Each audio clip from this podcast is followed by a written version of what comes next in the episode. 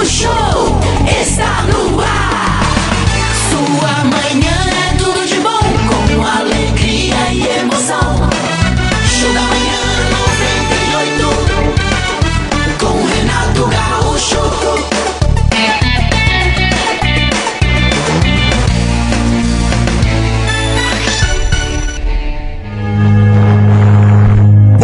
dia, Curitiba. Estamos aqui de novo com saúde, com alegria, com aquela sensação de mais um dia para aproveitarmos. Coisa que sabemos não é, é, é privilégio de alguns, mas nem todo mundo tem. Verdade, papai. E é em função desses nossos irmãos, pastor, que nos reunimos todas as manhãs aqui para pedir a tua força, a tua mão poderosa para nos levantar do chão. Dá-nos força, papai. Obrigado, Senhor, por estarmos aqui vivos, com saúde, respirando e trabalhando. E por favor, um pouco mais de de esperança, pelo menos, para aqueles que estão doentes ou, quem sabe, vivendo num ambiente de incompreensão. Obrigado, Senhor, por aquilo que temos. E tomara que hoje seja o dia em que tudo começará a melhorar para aqueles que estão caídos, porque sabemos que ninguém está caído por acaso. Sabemos que tudo tem uma explicação, mas sabemos também que todos nós merecemos uma segunda chance. Sim, Jesus. E esta chance é sempre através da tua mão, Senhor, porque nós sozinhos sabemos que somos frágeis para muitas vezes nos levantarmos do chão, nos levantarmos da incredulidade, da falta de esperança, porque há aqueles que de tanto lutar já não conseguem mais levantar. E é em função desses que nós estamos aqui, reunindo as nossas forças e atenções a Ti, Senhor, o Criador do céu e da terra. Aquilo que tudo pode, tudo sabe. Que esta bendita vacina, Senhor, Sim, chegue para nós. Por que será que tudo é difícil para o Brasil? Cuida de nós, pai. Sabe, estamos precisando dessa vacina, não para eh, entrarmos num, eh, num clima de paraíso, não para termos a vida perfeita, mas pelo menos para retomarmos aquela vida, ou parte daquela vida que tínhamos, para nos sentirmos livres, para que de repente tenhamos forças para nos levantar dessa pandemia que já passa de ano. Verdade, papai. Nos protege, Senhor, porque sem ti sabemos que não somos nada. Que todos possamos sentir, sobretudo os mais frágeis e desesperançados, sentir o teu poder e a tua mão nos erguendo do chão. Em nome de Jesus. Intercede, sobretudo, em nome daqueles que estão em situação mais difícil, os doentes, aqueles que estão sem emprego, aqueles que já não têm mais forças para lutar, aqueles que estão com fome, Senhor. Sim, Jesus. Lemos nas manchetes pessoas fazendo fila para disputar ossos para fazer sopa. Jesus, Isso é misericórdia. muito triste, É. meu Deus. Isso é muito triste. Dá vontade de chorar, de pensar que seres humanos fazem fila para disputar um osso e fazer uma sopa. De qualquer modo, estamos esperançosos, como sempre, de que tu estás a nosso lado sempre, segurando a nossa mão. Até porque mantemos sempre esta convicção. Verdade. Por mais que tenha sido terrível a noite, po- podemos até chorar a noite toda, mas sabemos que a alegria virá pela manhã. É em busca dessa alegria, desta manhã poderosa e libertadora que estamos aqui, porque sabemos que tu és o nosso pastor e nada nos faltará. Amém. O Senhor é nosso pastor e nada nos faltará. Amém. Abençoe, por favor, essa nossa terça-feira, Senhor. Faz deste o melhor dia da nossa vida, o marco da nossa vitória.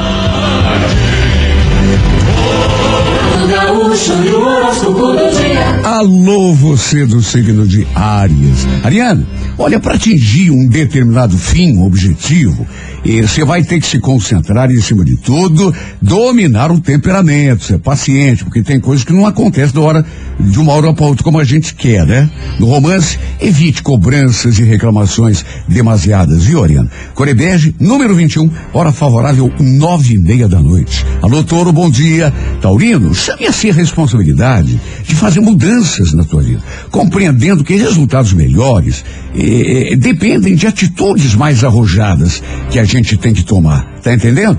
No romance, não faça concessões exageradas. A capacidade de amor e dedicação que você tem é coisa valiosa e precisa ser reconhecida e valorizada. A Coricac, número de sorte, o 38, hora 10 e meia da manhã. Gêmeos, bom dia. Geminiano não se deixa abalar por circunstâncias, né? Nem por cara feia.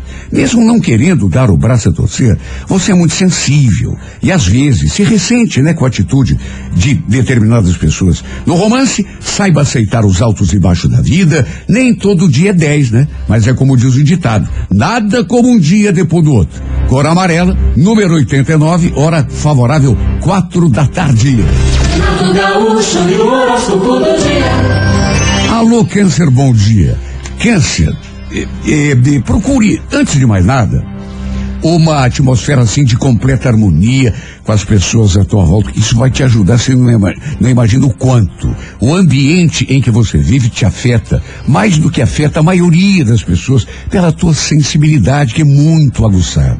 No romance, não seja teimoso e não fique procurando chifre em cabeça de cavalo, câncer.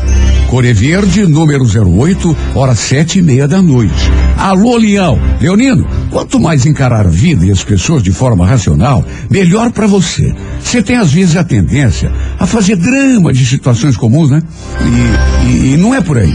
Nas relações amorosas, de um modo geral, mantém o bom humor, mesmo nos momentos mais delicados. Os momentos ruins ou difíceis são sempre passageiros da tua vida. A cor é vermelha, número 37, hora onze e meia da manhã. Alô, Virgem, bom dia. Olha, Virgem, mesmo que haja conflito, discordância, né, com alguém, procure se esforçar para não perder a concentração. Desperdiçar energia com discussão boba, né, é coisa que uma pessoa sensata como você não pode fazer.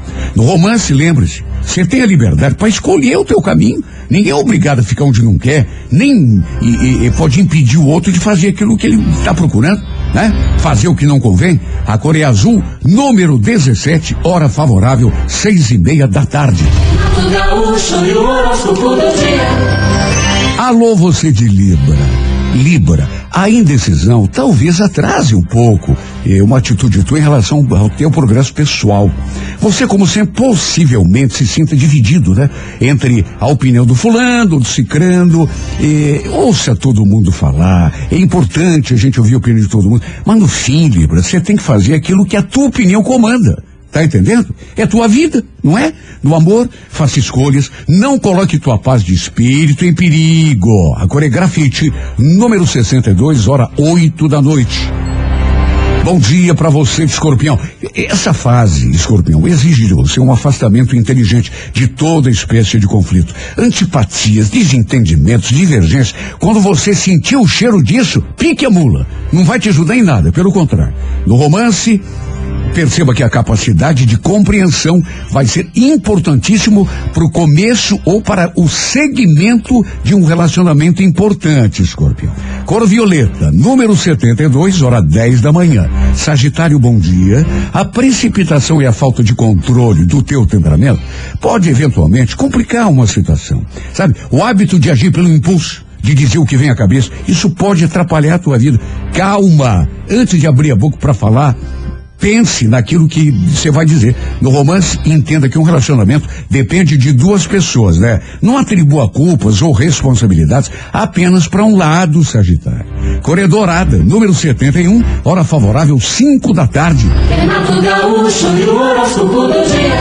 Alô, Capricórnio, bom dia. Capricórnio, saiba se valorizar. Eu, sem, no entanto, passar aos outros uma imagem de convencimento, soberba, né? Você tem com frequência uma fixação pelos extremos, né? Ou às vezes não se impõe de acordo com o teu valor, ou às vezes assume-se uma atitude até meio agressiva. No romance, combate os exageros também. As inseguranças acabam afastando as pessoas das quais você quer se aproximar. Cor é laranja, número 17, hora sete e meia da noite. Alô, Aquário, seja cuidadoso ao tratar de uma situação importante ou lidar com uma pessoa que de alguma forma tem um valor especial para você. Tem coisas que a gente faz e que a gente fala que não tem volta, né? Por isso, cuidado. No amor, faça uma avaliação criteriosa do que tem sido a tua vida e depois responda para si mesmo. Será que é por aí? Core Prata, número de sorte o 61, hora favorável 11 da manhã. Peixes, bom dia. Olha, tá na hora de você esperar menos do destino e do além e assumir uma conduta mais objetiva. Viu, Peixes? E nas relações amorosas, cobre primeiro de si mesmo, para depois cobrar do outro, se for o caso. A Coreia Amarela, número 46, hora favorável, duas da tarde.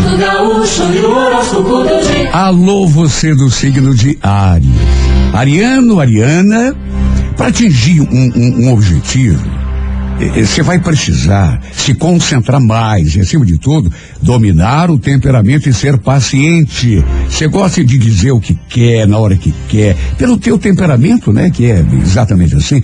Mas às vezes a gente tem que ter uma certa pachorra, né? No romance, evite cobranças e reclamações para não acabar afastando uma pessoa. Corebege, número 21, hora nove e meia da noite. Toro, bom dia. Taurino, chame a si a responsabilidade de fazer as melhores que você eh, quer ver na tua vida, né? Compreenda que resultados melhores a gente só consegue se tomar atitude, Toro. Não adianta só esperar de braços cruzados. No amor, não faça concessões. A capacidade de amor e dedicação que você tem é coisa valiosa e precisa ser reconhecida e dirigida só na direção que te convém. A Corecac, número 35, hora dez e meia da manhã. Alô, gêmeos. Geminiano, não se deixe abalar por circunstâncias, oposição ou cara feia. Mesmo não querendo dar o braço a torcer, você é sensível e às vezes acaba se ressentindo com a atitude dos outros. No amor, saiba aceitar os altos e baixos da vida. Nem todo dia é 10, né? Mas é como diz o ditado: nada como um dia depois do outro. Cor amarela, número 89, hora favorável, quatro e meia da tarde. Renato Gaúcho e o horóscopo do dia. Alô, você do signo de câncer. Olha, câncer, procure antes de mais nada uma atmosfera assim de mais harmonia com as pessoas à tua volta. O ambiente em que vive te afeta mais do que afeta a maioria das pessoas. Sabe por quê, né? Porque você é muito sensível, você se magoa com muita facilidade. Se tá alguma coisa no ambiente aí ne- meio obscuro, você já passa a render metade do que poderia render. Você sabe disso? No romance, câncer. Não seja teimoso, teimosa. Não fique procurando chifre em cabeça de cavalo. Core Verde, número 08, hora sete da noite. Bom dia, Leão. Leonina, Leonino. Quanto mais encarar a vida e as pessoas de forma racional, melhor para você. Você às vezes tem a tendência a fazer muito drama de situações comuns, né? É, e- e isso não é legal para ninguém. Principalmente é, é, porque a gente tem que tratar com as pessoas no dia a dia. No romance, mantém o bom humor, os momentos ruins ou muito difíceis são sempre passageiros na tua vida, você sabe disso. É, portanto, não esquente muito a cabeça. Core Vermelha, número 37, hora onze e meia da manhã. Bom dia para você de Virgem. Mesmo que haja conflito, uma discordância com a pessoa próxima, procure se esforçar para não perder a concentração das coisas importantes, aquelas que vão fazer diferença real na tua vida. E no amor, lembre-se, você tem liberdade para escolher o próprio caminho. Ninguém é obrigado a ficar onde não quer, né? Nem tem impedido de procurar aquilo que seja melhor, que, que lhe convenha. Cor Azul, número 17, hora seis da tarde. Uma vez aconteceu. E se arrependi. Bom dia para você do signo de Libra. Libra, a indecisão talvez atrase e até impeça uma atitude tua em relação a teu progresso. Cuidado, viu? Às vezes é até melhor errar e ter tempo de voltar atrás do que ficar no chove e no molha. No romance, não coloque tua paz de espírito em perigo. E o Libra, coregrafite número 62, hora 8 da noite. Alô, escorpião. Olha, essa fase exige de você um afastamento inteligente de toda espécie de conflito, viu? Antipatias, desentendimentos, divergências, tudo isso deve ser relegado a um plano secundário, porque não ajudam, pelo contrário, só atrapalham. No amor, perceba que a capacidade de compreender o outro, de não ficar julgando, culpando e condenando os outros, pode ser um fator importante de aproximação. Cor violeta, número 72, hora 10 da manhã. Sagitário, bom dia. A precipitação, a falta de controle do próprio temperamento podem eventualmente complicar uma situação, Sagitário. No amor, entenda que um relacionamento depende de duas pessoas. Não atribua culpas ou responsabilidades só para um lado. Coreia Dourada, número 71, hora favorável, 5 e meia da tarde. Alô, você de Capricórnio. Capricórnio, saiba se valorizar mais, mas sem passar aos outros uma imagem assim, é, é, sei lá, de soberba, de superioridade, viu? No amor, da mesma forma, combate o exagero. As inseguranças podem afastar as pessoas das quais a gente quer se aproximar. Cuidado com isso. Coreia Laranja, número 17, hora sete e meia da noite. Aquário, bom dia. Seja cuidadoso ao tratar de uma situação importante ou lidar com uma pessoa que de alguma forma tem um valor especial para você. No romance, eh, pergunte-se: será que isso, o que eu estou fazendo, vai me levar ao lugar onde eu quero estar? Pergunta. Core Prata, número de sorte 61, hora 11 da manhã. Peixes, você está na hora de esperar menos do destino e do além e assumir uma conduta assim mais objetiva, mais enérgica, consigo próprio, inclusive. Nas relações amorosas, cobre primeiro de si mesmo, para depois cobrar do outro, se for o caso. Cor amarela, número 46, hora favorável, duas da tarde. Sua manhã é tudo de bom. Renato Gaúcho. 98 FM apresenta Retratos da Vida com Renato Gaúcho. Pois então, bem antiga essa história, viu? Foi na década de 70, 1970. Ah. Tempinho. O Antônio era um representante de uma fábrica de máquinas de costura. Sim. Vivia de um salário e das comissões das vendas que realizava. Apesar de casado, de ter uma família, ele passava mais tempo na estrada, longe da mulher e dos filhos, com a sua caminhonete Chevrolet C10. Ele cruzava todo o interior da região nordeste do Brasil. E foi numa dessas viagens que ele se deparou com uma situação que nunca mais conseguiu esquecer. Naquele dia, ele estava indo visitar uma região um pouco afastada do interior da Bahia. Chovia muito nesse determinado dia. A estrada estava, imagine se hoje é, imagina aquela. Imagina. é, toda esburacada Senhora. e lameada, né? E escura, com certeza. Não tenha dúvida. E pelo fato de já estar começando a escurecer, ele dirigia-se mais bem devagar, né? Com toda atenção. Até que pelas tantas, ele avistou um vulto assim na estrada. E, e, apesar de, como já foi dito, estar começando a escurecer, e mesmo com toda aquela chuva, ele percebeu que tinha uma moça e caminhando assim ao lado da estrada, Credo. levando toda aquela chuva. né? Nossa. Tadinha. Estranho. Bem devagar. E, e era uma moça de cabelo louro, estava molhada, naturalmente, e parecia com muito frio, porque ela eh, se encolhia toda. Imagine. Caminhava abraçando o próprio corpo. Ele resolveu parar e perguntou para onde que a moça estava indo. Em vez de responder, ela só apontou assim com o dedo, como que dizendo que estava indo para frente. Ele ainda perguntou se ela não tinha medo de ficar andando na estrada naquela hora, quase noite, né? Claro. debaixo de chuva, mas ela também não respondeu.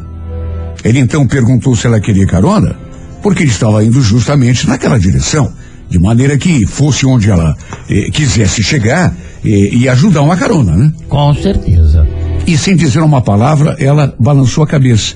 É, depois de ficar um pouco eh, eh, indecisa, ela balançou a cabeça, concordando e entrou no caminhão, no carro. Antônio abriu a porta, ela entrou na caminhonete. Como estava molhada, ele lhe deu uma toalha para que pudesse secar pelo menos o rosto, o Claro. cabelo. Uma toalha que ele guardava ali para esse tipo de circunstância. A moça foi quieta o trajeto todo, tímida, sabe aquele bichinho do mato assim? Renata. Exatamente. E com frio, né? E toda molhada, imagina. Dá dó. De vez em quando, ele dava uma olhadinha assim para ela, e foi num desses momentos que ele percebeu, porque não tinha olhado assim bem pro rostinho dela, que ela era bem mais nova do que ele havia pensado no começo. Uma garotinha. Olha, se tivesse 13, 14 anos era muito. Puxa Nossa, vida, neném. que coisa. E vamos convir, situação ainda mais perigosa, né? Imagine, uma menina, uma criança, né, andando sozinha na Sim. estrada, naquela hora da noite. Alguns quilômetros adiante, ao passarem por uma porteira, ela eh, apontou, como que indicando que era ali que ela morava. Apesar de já estar bem escuro nessa fase, o Antônio notou uma casa assim um pouco mais adiante da porteira. Devia ser ali que a menina morava. Parou a caminhonete, Só que como estava chovendo muito, ele pegou uma capa de chuva que sempre trazia com ele, ficou com pena da menina Claro. e ofereceu a ela. Ó, usa essa capa aqui pra você não se molhar. Já se molhou o suficiente, né? Eh, amanhã à tarde, eu devo estar passando aqui de volta e eu pego a capa de novo. Pode ser? A moça não abriu a boca. Quieta. Apenas pegou a capa, olhou pra ele e colocou, assim, vestiu ali mesmo, dentro Ai. da caminhonete Bizarro. e desceu. Antônio ainda esperou que ela entrasse pela porteira para só então seguir viagem. Claro, um bom homem. Sim. E ainda pensou consigo mesmo. Menina esquisita. Não abriu a boca nem para me agradecer. Bom, mas tudo bem. Importante que. Fez a sua parte, Tá, é, É, lógico. ajudou. Amanhã eu passo aqui, pego a minha capa de volta e. Ele sempre fazia uso daquela capa de chuva nas regiões por onde andava, de modo que era necessário pegá-la de volta. Enfim, ele seguiu viagem, fez as suas vendas e no dia seguinte, perto de quatro horas da tarde, estava passando de novo na frente daquela porteira. Ele até pensou em passar reto. Depois compraria, porque não era uma capa cara, não era um, É. sabe? Enfim. Mas, eh, como também estava eh, com sede, resolveu parar e pedir um copo d'água. Bateu palmas e logo apareceu uma senhora, que o convidou a entrar. E serviu água para ele numa caneca de alumínio, bem velhinha. E enquanto ele bebia, ele perguntou da moça, da capa de chuva que tinha emprestado a ela, e nessa hora a mulher franziu a testa. Moça, mas aqui não mora nenhuma moça. Ai, Eita, ai, pronto. ai. Somente eu e meu filho moramos aqui. Não, mas não pode ser. Eu, eu tenho certeza. Eu deixei a moça aqui nessa porteira. Ela ficou de me devolver a capa hoje. Antônio descreveu a moça. E nessa hora, notou uma mudança na fisionomia da mulher. Ai, meu Deus. Com a voz estranha, ela perguntou, parecendo assim meio assustada. É, quer dizer que era uma menina de cabelo louro, assim, bem novinha? Mas o senhor viu ela caminhando aí na estrada de noite? Sim, é como eu lhe contei. Estava chovendo. Eu resolvi parar, inclusive, dei carona pra ela até aqui. E aí eu emprestei a capa, porque da porteira até a casa. Pro seu espanto. Depois de ouvir o homem dar a descrição da menina, essa mulher falou uma coisa que fez o seu cabelo arrepiar. Ai, ai, ai. Mesmo hoje, décadas já passadas, só de lembrar do que ela disse, ele sente uma moleza nas pernas e um gelo na espinha. Daqui a pouco não perca a segunda parte de Retratos da Vida. Vixe, A moça da capa de chuva. 98 FM apresenta Retratos da Vida com Renato Gaúcho. Pois então, seguindo com a nossa história, a mulher que recebeu o, o- o vendedor, eh, o Antônio, ele, ela eh, ficou surpresa quando ele falou numa menina para quem ele tinha emprestado a capa, até porque ali só moravam ela e o filho. Aí quando ele insistiu e fez assim uma, digamos assim, uma descrição mais aproximada da menina, Sim. ela meio que arregalou o olhão assim e ficou. Vixe. A mulher, depois de servir o- o- o- a água para ele na caneca de alumínio, ela já estava assim bem velhinha. Enquanto ele bebia, ela perguntou: é loirinha? Era assim? Era assado? Até que, por espanto do homem, a velhinha falou: Olha, o, o senhor não é o primeiro que aparece aqui Meu Deus. falando que viu essa moça andando aí na estrada. Credo, Renato. Eu acho que o que o senhor viu foi uma uma visagem. Pai. Visagem? Não, né? não, não, a senhora está enganada. Foi visagem nenhuma, não. Eu dei carona para ela. Ela molhou o banco do meu carro. Tanto que eu ofereci a minha, minha capa de chuva. Sabe? Visagem? Não, não, não.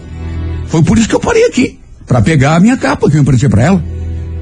A velha ficou olhando para ele assim, como que pensando no que ia dizer ou fazer. Depois o convidou para entrar. Diz que queria lhe mostrar uma coisa. Os dois entraram na casa.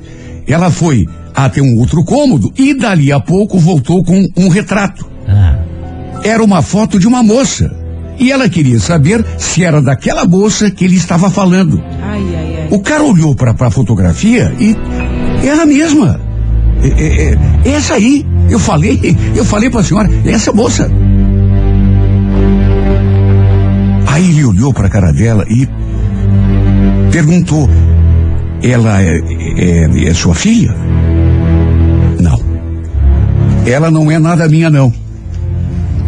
Essa menina era filha dos antigos donos dessas terras. Jesus. Eles foram embora daqui já faz muito tempo. Infelizmente, essa moça se matou. Ela se jogou dentro de um poço d'água. Ai, Renato. Como é que é? Por... Ui. Pelo A senhora não brinque comigo, por favor. A velha então lhe contou toda a história. A tal filha dos antigos donos daquele sítio tinha só 14 anos e tinha sido violentada por alguém que passava ali naquela estrada. Nunca ninguém descobriu, nem a polícia, quem tinha feito mal à moça. Credo. Mas a violentou quando ele estava caminhando na estrada. Aí a levou para o meio do matagal. Pelo jeito, tudo tinha acontecido justamente naquele ponto da estrada em que o Antônio deu carona para ela. E como desgraça é pouca bobagem, a menina acabou engravidando desse estupro. Ge- Olha só, rapaz. E, gente, 1970. Naquela época, era uma coisa muito mais difícil do que hoje. E vergonhosa para qualquer família aceitar uma moça nessa condição. Verdade, é. Ainda menos uma menina de 14 anos, né? Ela ficou tão deprimida. Dizem até que ficou meio ruim da cabeça. E acabou se atirando dentro do poço d'água que tinha ali dentro Credo, rapaz. naquela propriedade mesmo. O Antônio ficou, naturalmente, horrorizado com aquela descrição, mas não conseguia acreditar que aquela moça para quem ele tinha dado carona fosse a mesma menina. Ele não está acreditando ainda. Não tinha, não fazia sentido. Segundo a velha, depois que a menina tinha se matado, toda a família dela tinha ido embora dali e nunca mais voltou. E ainda disse mais, que Antônio não era o primeiro a contar que tinha visto o espírito dela vagando ali pela estrada. Ui, ui, ui. Descrente, apesar de estar vendo a fotografia da moça, e de fato, era a mesma moça que ele tinha. Antônio só balançava a cabeça de um lado para o outro, ele não estava ainda acreditando. Aquela mulher então falou que o poço onde ela tinha se jogado ficava perto, a menos de 200 metros da casa, naquele terreno mesmo. E perguntou se ele não queria ir até lá para ver com os próprios olhos, porque segundo ela tinha até uma cruz do lado do poço. Meio ressabiado, um pouco assustado, e eu fico só me perguntando, como não estar assustado numa situação dessa, Mas né? não tem como, É, impossível. ele no Renato. começo não queria ir, coisa e tal, mas a mulher acabou convencendo e eles foram lá ver o poço onde a menina tinha se atirado. Segundo ela, tinha até uma cruz ali com alguns dados da menina, o nome dela escrito, tudo. E ele acabou indo. E ao chegarem diante do poço, não apenas ele, mas até a velha se assustou e chegou a dar um grito. Meu Deus. E Antônio não ficou menos assustado. Porque realmente, ao lado do poço, havia de fato uma cruz. Só que o detalhe que deixou tanto um quanto o outro de cabelo em pé foi que pendurada naquela cruz estava nada menos do que uma capa de chuva. Não! Meu Deus. Ih, eu- Ah, não. Eu vou, eu vou tomar água, já volto. Não perca, amanhã, sete e meia da manhã, mais uma edição de Retratos da Vida. me tremi. Vamos cantar o parabéns para quem está de aniversário. Ela está com envelope. Na mão. Hoje chegado diretamente da CIA. Da Cia, Cia. isso Os aniversariantes de hoje, segredo internacional. Especial. Mas eu vou revelar agora e a gente vai mandar um parabéns bem especial pra Ana Paula de Ramos Antunes. Alô, Aninha. Ela é do Guatupê, tá fazendo hoje 37 anos. Tá bom. Tem a Camila Bonaldo Bernardino do Centro, tá Uhum. fazendo 29 anos. Anos. Tá bom. Diego Correia Alves, do Umbará, 36 anos. Alô, Tiagão. Tem o, Fe-. Fe- tem o Feliciano de Araújo Júnior, do SIC, hoje completando 41 anos. Aquele abraço. Fernanda Rafaela da Silva, do Afonso Pena, 31 anos. Nandinha, querida. A Luciana Emídio Vieira, do Sítio Cercado, hoje fazendo 37 anos. Boa, boa. Paloma Cristiane Rodrigues, do Boa Vista, Lindo nome. 28 anos. Parabéns. Tem também a Simone Bueno Marques, do Fazendinha, Aham. hoje completando 34 anos. Parabéns. A Tailine Bianca Correia, do Boqueirão, 26 anos hoje. Parabéns. E a gente fecha por enquanto a nossa listinha com a vitória do Rocio Campos de São José dos Pinhais, que hoje, nenene, né, completa seus 17 anos. Que Parabéns. bacana. Não tá de aniversário, mas tá pedindo. Renato, manda um, um- um salve aí é, pro meu amigo Leandro Perturbado. Perturbado. Está no carro indo para o litoral trabalhar, Oh, ouvindo vocês também. um é o. Fábio Marchalek do São Brás. Poxa vida. Você sabe que a pessoa que nasce dia 27 de julho, Ah. ela tem personalidade forte, tem um caráter assim muito centralizador, gosta de opinar sobre tudo, desde cedo tem a necessidade de tratar dos seus assuntos sem a interferência de ninguém, o que a induz a se precipitar frequentemente. Tem bom coração e costuma ajudar o semelhante sempre que necessário. É temperamental ao extremo, sendo capaz de eh, eh, explodir momentaneamente, dando vazão a repentes. Tais explosões, no entanto, têm muito curta duração. O tempo necessário ao desabafo não é de alimentar ressentimentos, chegando mesmo ao ponto de estender a mão àqueles que no passado o tenham prejudicado. É, romântica e amorosa é um tanto exagerada quando apaixonada, sendo capaz de qualquer coisa pela pessoa amada. Não suporta ser desprezada, sendo capaz de ficar doente ao sentir-se rejeitada por quem ama. Também nasceram no dia 27 de julho é? os atores Ney Laturraca e Bem-vindo Sequeira. Opa! Para você que hoje completa mais um ano de vida, grande abraço, parabéns e feliz aniversário. 98.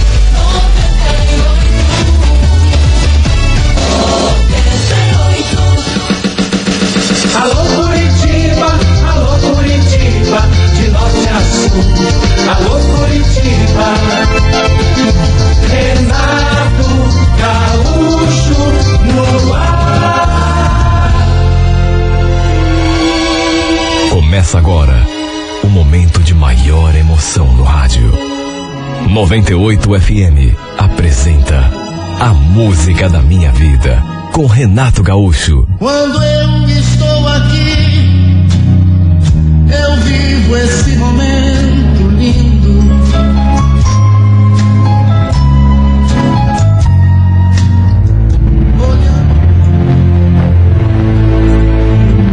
tinha certeza de que tinha alguma coisa acontecendo com a Flávia e ela não queria me falar. Fui obrigado a colocá-la contra a parede. Praticamente eu obriguei a me dizer o que era. E foi então que ela falou que meu irmão tinha lhe feito uma proposta. Queria que a gente fosse morar ali na casa dele. Bom, disso eu já sabia. Mas o problema é que tinha mais. Não é só isso, Hudson. Ele. Ele me propôs casamento. Ele tá querendo que eu case com ele. Como é que é? Isso que palhaçada é essa? Olha, eu devo ter perdido a coxa. Só podia ser uma brincadeira. Eu levantei da cama, na mesma hora, como se fosse de mola. Olhei para a cara dela, ainda atônito. Você quer saber uma coisa? Eu vou tirar essa história limpo com ele. E é já. Calma, calma. Para aí, disse, não vá fazer besteira. Deixa eu te explicar. Explicar o quê, Flávia? Você não tem que me explicar nada. É o Marcos que tem que me explicar. Eu abri a porta daquele quarto e saí pisando duro na direção do quarto do meu irmão. Estava tão nervoso, eu estava tão fora de mim, que dependendo do que ele me dissesse, olha, eu seria capaz até de. A Flávia foi atrás. pedindo que eu escutasse, que não fizesse besteira nenhuma. Entrei no quarto do meu irmão, ele estava na cama assistindo televisão, e eu já fui intimando. Que palhaçada é essa que a Flávia me contou, hein, Marcos? Que história é essa de pedir minha mulher em casamento, rapaz? Você ficou louco? A expressão dele mudou. Ele olhou assim na direção da Flávia, que também já estava dentro do quarto, e perguntou se ela não tinha me explicado. Eu me atravessei. Quando falou aquilo, eu me atravessei porque explicar o que, seu safado? Se você não tivesse deitado nessa cama, olha, eu seria capaz de te dar uma surra. Hudson, calma, não é assim. Você não entendeu. Senta aí. Eu vou te explicar tudo. Eu pedi ela em casamento, é verdade, mas não é uma coisa assim pra valer, sabe? É só de faz de conta. Faz de conta? Mas que faz de conta, rapaz? Que conversa é essa? Eu quase não acreditei quando ele falou aquilo, que não era um casamento para valer. Como eu e a Flávia não tínhamos casado no cartório, apenas fomos morar juntos, aos olhos da lei, ela não tinha nenhum compromisso comigo. E qual era a ideia do meu irmão? Casar com ela no papel para que ela pudesse receber uma pensão depois que ele morresse. Seria um casamento só de aparência, vamos dizer assim. Apenas para ela ter o direito de receber a pensão depois que meu irmão se fosse desse mundo. Pelo menos foi isso que ele explicou. Na verdade, não seria um casamento propriamente dito, mas sim um registro de união estável, única e exclusivamente para que a Flávia pudesse dar entrada no pedido de pensão caso ele viesse a falecer. Ou seja, ele estava pensando em nós. Queria que a gente ficasse com uma certa tranquilidade financeira depois que ele partisse. E repito, naqueles últimos dias, desde que recebeu alta do hospital, que ele andava com pensamentos muito ruins. Sabe aquela ideia fixa de que ia morrer? Ele falou que tinha trabalhado a vida toda, que tinha direito àquela aposentadoria e queria muito que a gente aproveitasse esse benefício depois que ele se fosse. Queria deixar tudo para nós, para os nossos filhos, já que infelizmente não havia tido a oportunidade de construir uma família. Olha, apesar de todas aquelas explicações, demorou para eu me acalmar. Eles tiveram de repetir tudo várias vezes. Eu estava tão possesso só de pensar que meu irmão andava, sabe, tomando liberdade para cima da Flávia, fazendo propostas indecentes a ela, querendo roubá-la de mim. Sim, porque na minha cabeça, se ele tinha pedido a, a Flávia em casamento, para que seria? Até perguntei se era por causa disso. Que ela andava esquisita, já fazia alguns dias. Mas ela não disse nem que sim, nem que não. Mas só podia, né? Para encurtar a conversa, depois de muita ponderação, ela acabou me convencendo a aceitar aquilo que o Marcos estava propondo.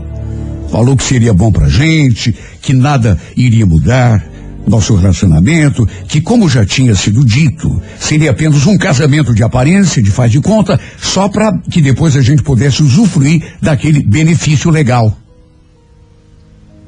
Só que mesmo sabendo que não era para valer, olha, foi muito esquisito ver a minha mulher assinando um papel de compromisso com outro homem.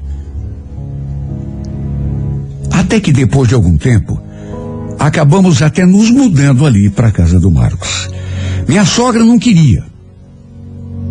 Tinha se acostumado com a gente lá no apartamento, mas enfim.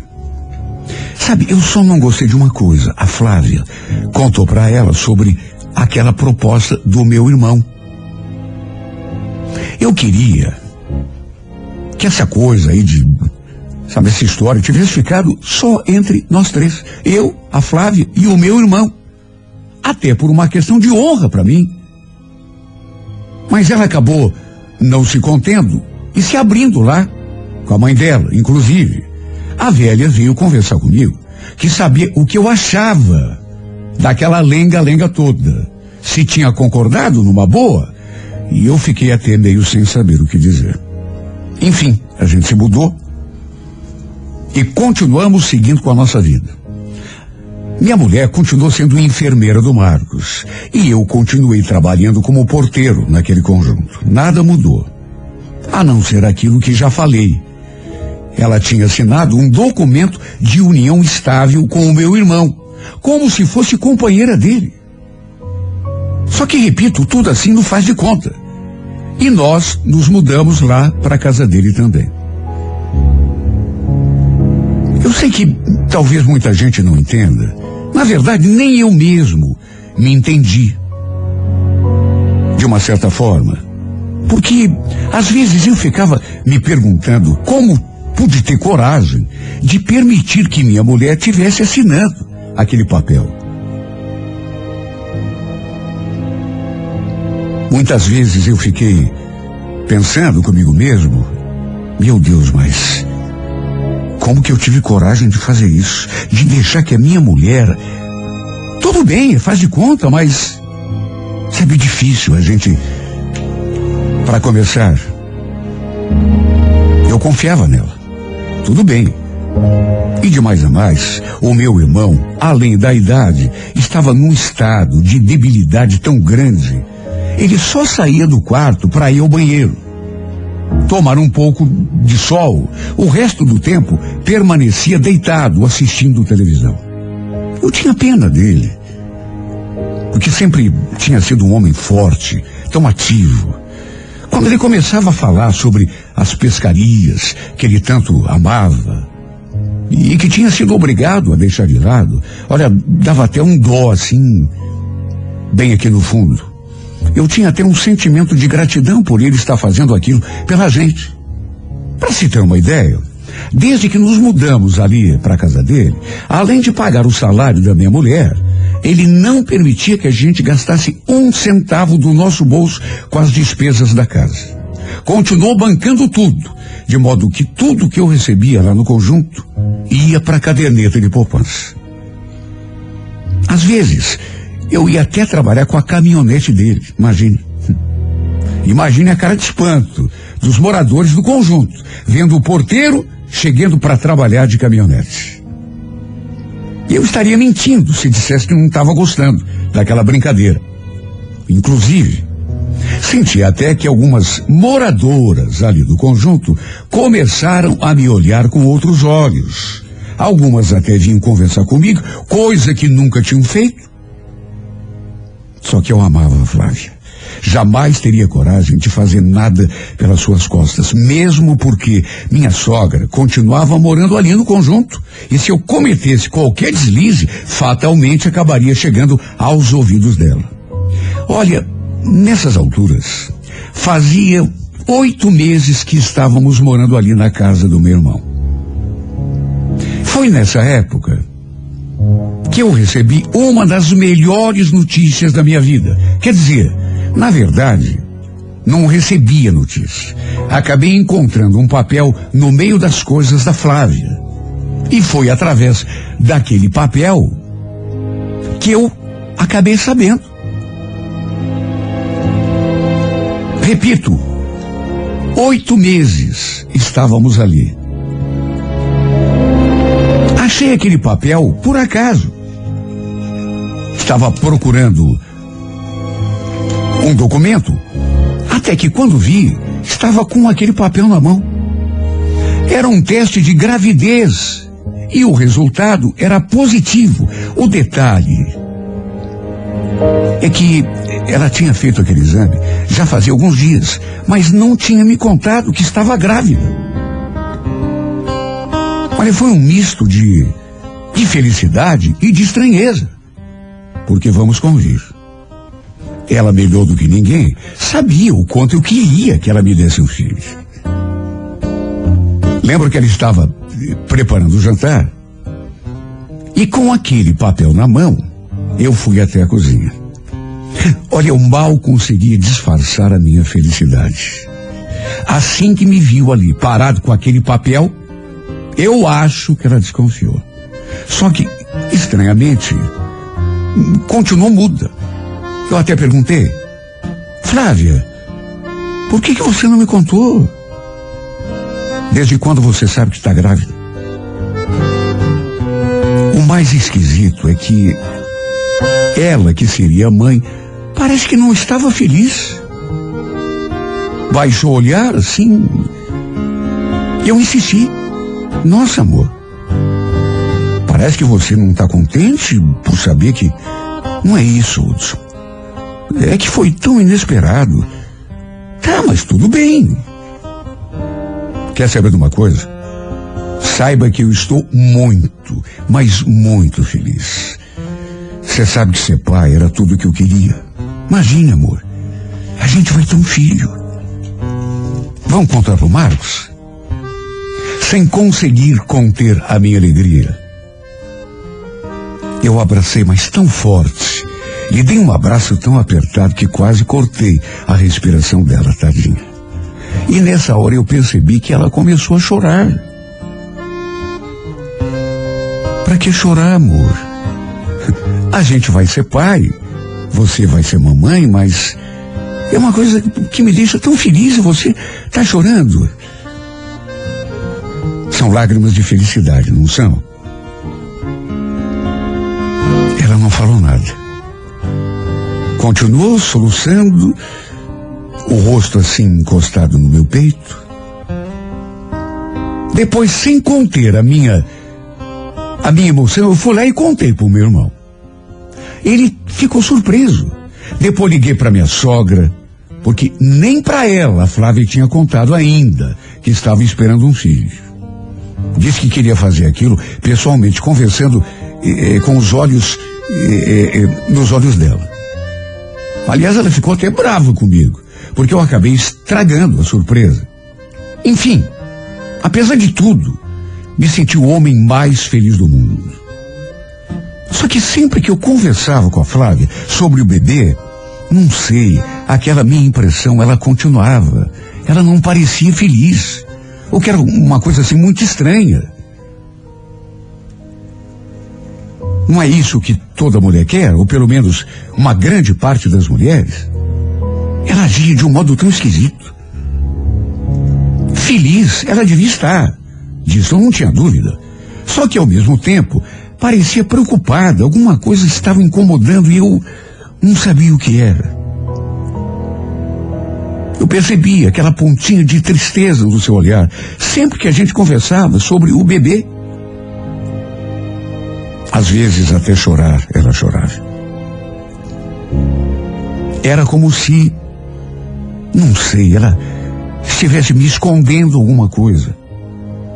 E olha, se um dia eu não tivesse me deparado com aquela situação, quem sabe jamais teria descoberto o que realmente estava acontecendo.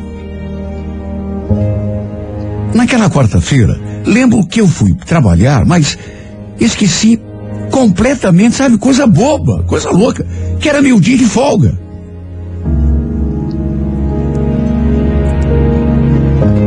Cheguei lá no conjunto e o folguista já estava na portaria. Já tinha até rendido o dinheiro. Resultado, voltei para casa na mesma hora. Aproveitei para dar uma passadinha no mercado e comprei umas coisas que estava precisando. E devia ser umas dez, dez e pouco da manhã, quando cheguei. Assim que entrei pela porta, eu escutei assim um, uma risadinha vinda lá do fundo da casa e reconheci as vozes do Marcos e da Flávia. Bom, até aí tudo bem. Eu saía para trabalhar e ela ficava ali, cuidando dele. Era enfermeira dele. Só que à medida que eu fui me aproximando, escutei a voz da Flávia falando aquilo. Ai, Marcos, para. Você sabe que eu sinto cócegas. Eu escutei aquela frase e gelei. truco de quê? Aqueles risinhos, aquela conversa cheia de intimidade, que papo era aquele de cócega? Meu Deus, o que estava acontecendo naquela casa? Afinal, que raio de conversa era aquela? Eles naturalmente nem deviam ter percebido que eu estava ali. Mesmo porque não fiz nenhum barulho. E quando botei a minha cara diante da porta do quarto do meu irmão, me deparei com o pior pesadelo da minha vida. A Flávia, minha mulher, estava deitada na cama dele, os dois debaixo do cobertor. Quando me viram, arregalaram os olhos e chegaram a dar um pulo da cama. E foi nesse momento que o cobertor levantou um pouco e eu pude perceber que a minha esposa estava nua.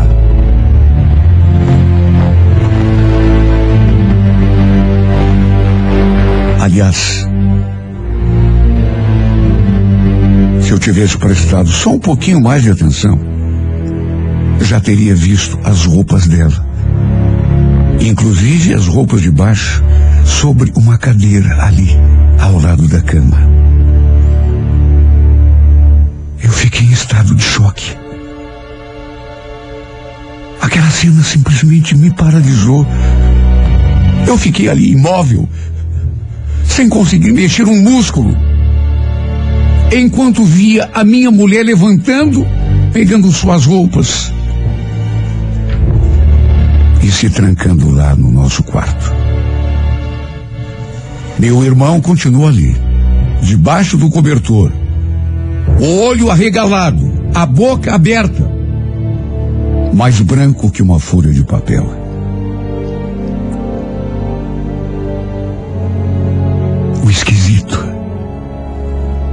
Eu sempre imaginei que se um dia me deparasse com uma situação daquelas, a minha reação seria partir com tudo para cima dos dois.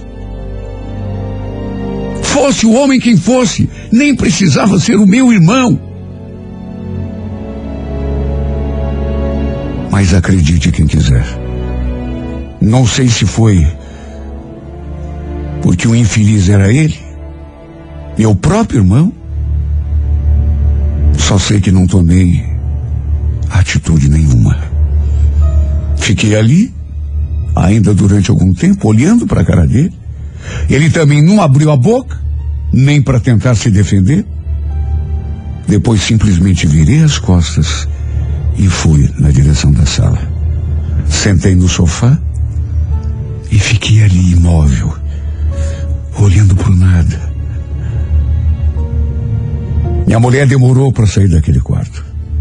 E mesmo depois que saiu, ficou parada na minha frente, me olhando com aquela cara de Madalena arrependida, mas também não abriu a boca para dizer um ar.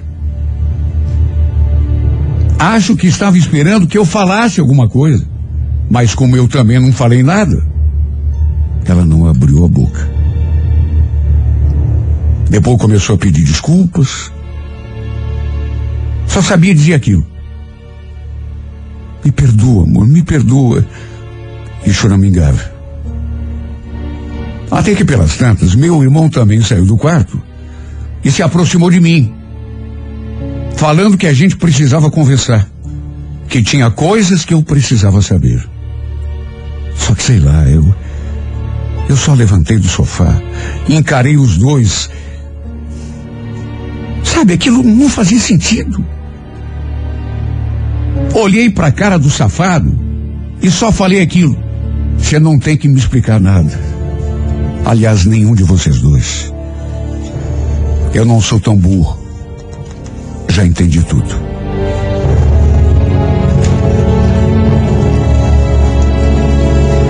Disse aquilo e saí pela mesma porta pela qual tinha entrado alguns minutos atrás. Menos de meia hora. Saí andando sem rumo. Chorando. Me consumindo. Agora dava para entender por que a Flávia não estava tão feliz com aquela gravidez. Pelo jeito, o filho não devia ser meu, o filho devia ser do meu irmão. Só podia.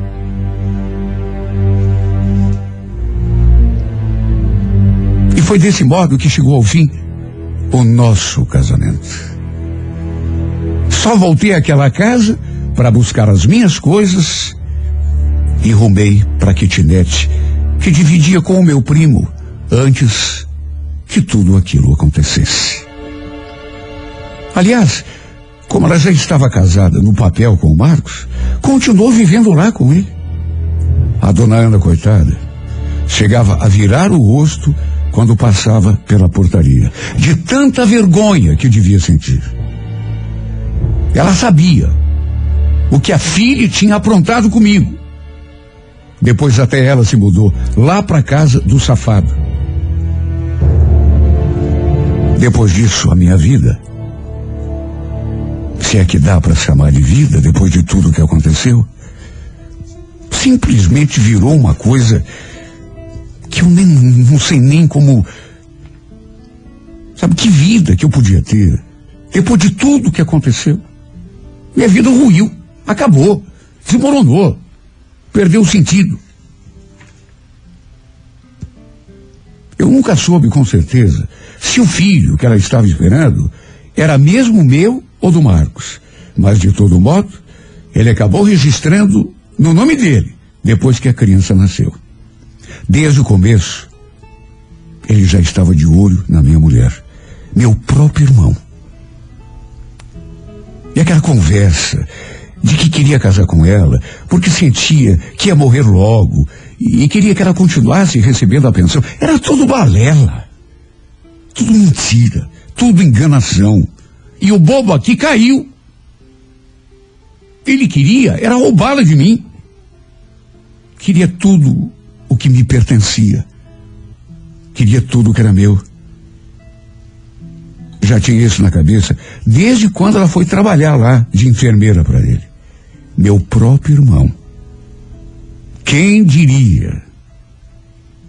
Nossos pais devem estar se revirando no caixão até hoje. Ele nunca teve uma família. E sei lá, era rico, tinha trabalhado, era mais importante do que eu, não era humilde do que eu, era formado, tinha faculdade, ganhava bastante dinheiro. Só que nunca teve uma família. E aí o que que ele fez? Destruiu a minha. Roubou a minha. Agindo de modo ardiloso. Roubando para si tudo aquilo que eu tinha de mais bonito. Tudo aquilo que eu tinha de mais precioso. Parabéns, meu irmão. Você conseguiu. Porque hoje você tem tudo. Mas se tem tudo, é porque roubou a família que era minha. Você roubou a minha mulher. E quem sabe? Tenha roubado inclusive até meu próprio filho.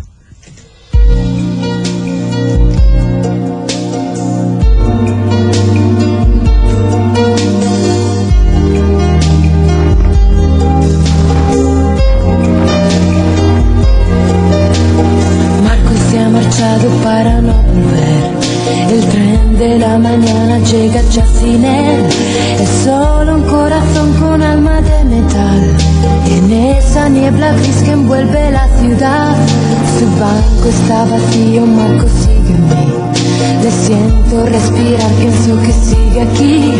Ni la distancia enorme puede dividir dos corazones sin solo latir. Quizás si a nadie tú quieres hablar, si tú te escondes como yo, si huyes de todo y si te vas pronto a la cama sin cenar, si aprietas fuerte contra ti la almohada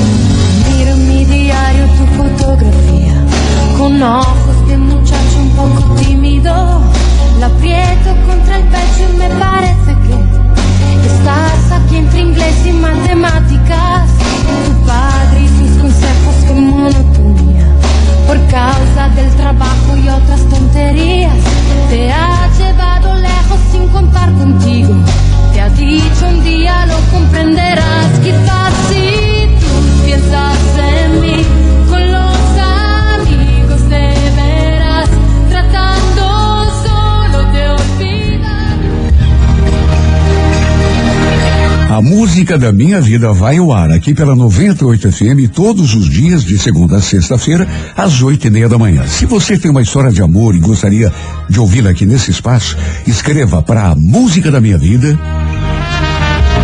é, no e-mail renatogaúcho arroba renatogaúcho.com.br, mas sempre com o telefone para contato com a produção. E, gente, as histórias contadas aqui na música da minha vida e também em Retratos da Vida, que passa às sete e meia da manhã, também estão sendo postadas diariamente no YouTube, no canal Renato Gaúcho Oficial. Por isso, se você perdeu uma história, um pedaço da história, uma parte, ou se quer ouvir de novo uma história mais antiga, matar saudades, está tudo à disposição, tanto Retratos da Vida quanto a música da minha vida, no YouTube, no canal Renato Gaúcho Oficial. E tem novidades, pelo menos duas histórias da música da minha vida por semana estão em formato diferente, animadas de um jeito que você nunca viu. Vou ficar muito honrado se você se inscrever no meu canal, acionar lá o sininho para ser avisado sempre que tiver história nova, compartilhar e comentar as histórias postadas. Sua opinião é sempre muito importante para mim. Não esqueça, YouTube Renato Gaúcho Oficial.